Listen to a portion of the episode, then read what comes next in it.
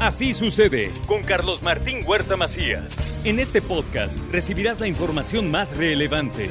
Un servicio de Asir Noticias. Y aquí vamos a nuestro resumen de noticias. Eduardo Rivera y Víctor Sánchez Espinosa dieron el inicio al mantenimiento de la Catedral de Puebla. El proyecto original, de hecho, de la catedral era que tuviera cuatro torres y solamente se decidió hacer, pues por presupuesto, esas dos. Tendríamos que hacer una cooperacha, ¿verdad, don Víctor? Para poder hacer las otras dos. Y la custodian 58 ángeles, en alusión a la leyenda que ellos pusieron, sí, las campanas en las torres. También el gobierno de la ciudad ha intervenido otros inmuebles de carácter religioso e histórico. El gobierno del estado y el ayuntamiento se coordinan ya para regular los festejos del carnaval en la ciudad de Puebla. También en el caso de los carnavales, aprovechando tu pregunta, coordinados de manera colaborativa con el gobierno estatal y el IMAC está trabajando también, hay que decirlo, de manera permanente con este tipo de grupos y de organizaciones que sí tienen carnavales en algunos de los barrios de nuestro municipio, aquí en el centro histórico y por supuesto también de las juntas auxiliares. El sistema DIF estatal apoya a todos los que lo necesitan y ayer la señora Gaby Bonilla entregó reequipamiento de centros y unidades básicas de rehabilitación. Estoy segura que Dios nos ha puesto en este lugar para algo y ese algo es dar todo lo que esté en nuestras manos para poder dar una vida con una mayor calidad a nuestras niñas, niños, jóvenes y adultos mayores. Ayer hubo manifestación de antorcha campesina. No están de acuerdo con pagar la verificación vehicular. Ahora lo que ellos proponen es que sea gratis, ¿no? Que no les cueste a todas sus unidades la verificación vehicular. El secretario de Gobernación dice que esto es más político y entonces así se va a tener que resolver. No se puede echar atrás el asunto de, la verificación vehicular. Todos tenemos que ajustarnos a la norma, todos tenemos que cumplir con ella y por supuesto que esperamos que la buena voluntad que han manifestado los ciudadanos porque ellos están, están verificando, pues también la manifiestan las organizaciones. La verificación vehicular ya recaudó 20 millones de pesos. En breve estarán los centros de verificación restantes, dice Beatriz Manríquez, secretaria de la dependencia.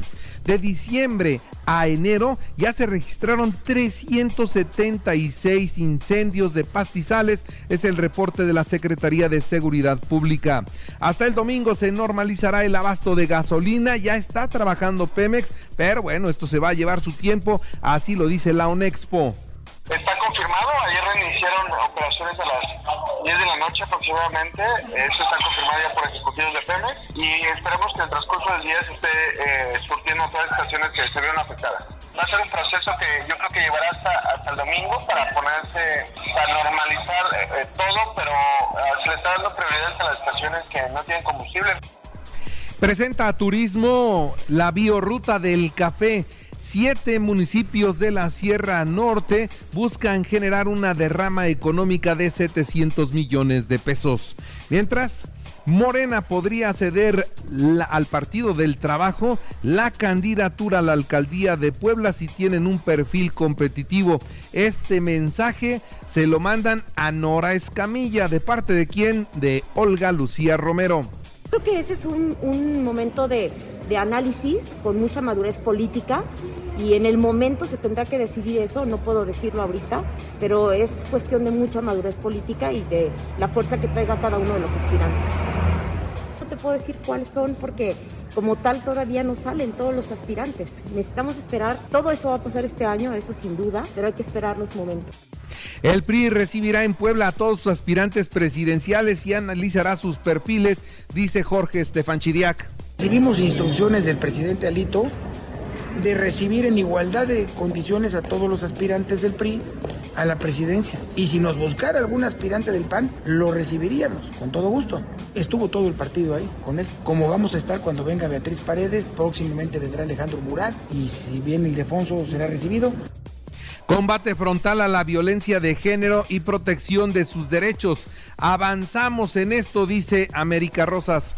La Secretaría brinda atención con perspectiva de género y enfoque en derechos humanos para la orientación, asesoría, contención, acompañamiento, seguimiento y también la canalización para que de esta manera las mujeres que han sido víctimas de violencia la Ibero Puebla pide al Congreso de Puebla atender los rezagos legislativos como la discusión de el aborto.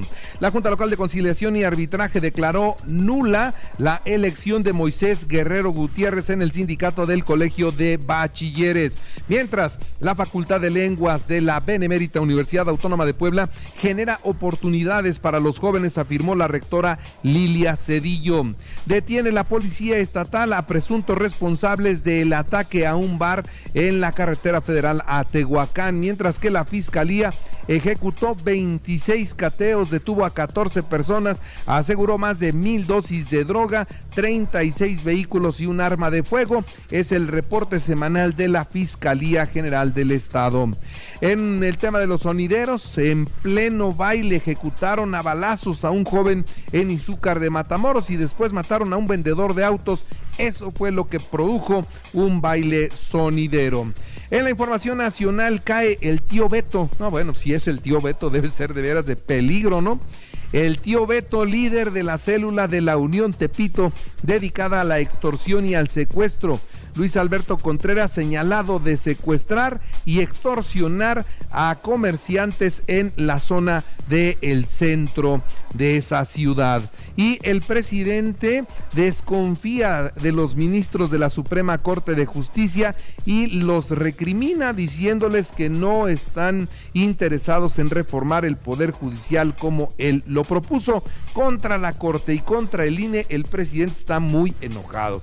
El plan B electoral jamás pondrá en riesgo la elección, lo dejó subrayado el mismo presidente de México. Y bueno, Marcelo Ebrar pidió al gobierno de los Estados Unidos mantener en secreto el trabajo conjunto con el programa para migrantes Quédate en México. Esto es lo que escribe en su libro Mike Pompeo. Y la verdad es que deja muy mal parado al señor canciller mexicano, quien de inmediato vino con la respuesta todas las negociaciones que se han hecho con el gobierno de los Estados Unidos son del conocimiento del presidente, son del conocimiento del Senado y de todos los ciudadanos. La UNAM cita a, formalmente ya a la ministra Yasmín Esquivel para defender su tesis. Lo podrá hacer personal o a través de terceras personas. Adán Augusto ordenó descuartizar al INE y los legisladores respondieron con obediencia, dice Lorenzo Córdoba. Y el embajador de Irán hace un desplante a la reina Leticia de España y no le da la mano, ¿eh? Saluda únicamente al rey Felipe y pues con esto sigue tensa la temática de las mujeres en ese país, pero bueno, pues eso es allá. ¿Por qué lo hicieron con el rey y particularmente con la reina de España? Pues ya vea, ya vea usted. En los deportes, Atlas 2-2 con Santos en el arranque de la jornada 4 del clausura 2023. Hoy Puebla Monterrey a las 7 de la noche en el Cuauhtémoc, Tijuana Pumas a las 9. Sábado, América Mazatlán a las 9, Juárez Chivas a las 9, Toluca León domingo a las 12 y Querétaro Cruz Azul a las 9 de la noche. Real Madrid 3-1 Atlético de Madrid en el tiempo extra para lograr el boleto a las semifinales de la Copa del Rey. Atlético de Bilbao 3-1 a Valencia. En el americano, el domingo, Filadelfia 49 a las 2 de la tarde en la final de la Conferencia Nacional, mientras que en la americana, Kansas City frente a Cincinnati a las 5 y media de la tarde. En el baloncesto, Mavericks 99-95 a soles de Phoenix, esto es la NBA, y Joanna Sanz, la, es, la esposa de Dani Alves, ya borró de todas sus cuentas de redes sociales la relación con el brasileño. Ya no quiere saber nada de él. Nada es nada. Y le recuerdo, le recuerdo que así sucede está en iHeartRadio. Ahora puede escuchar a cualquier hora y en cualquier dispositivo móvil o computadora nuestro podcast con el resumen de noticias, colaboraciones y entrevistas. Es muy fácil, entre a la aplicación de iHeartRadio, seleccione el apartado de podcast, elija noticias y ahí encontrará la portada de Así sucede. Así sucede con Carlos Martín Huerta Macías. La información más relevante, ahora en podcast. Sigue disfrutando de iHeartRadio.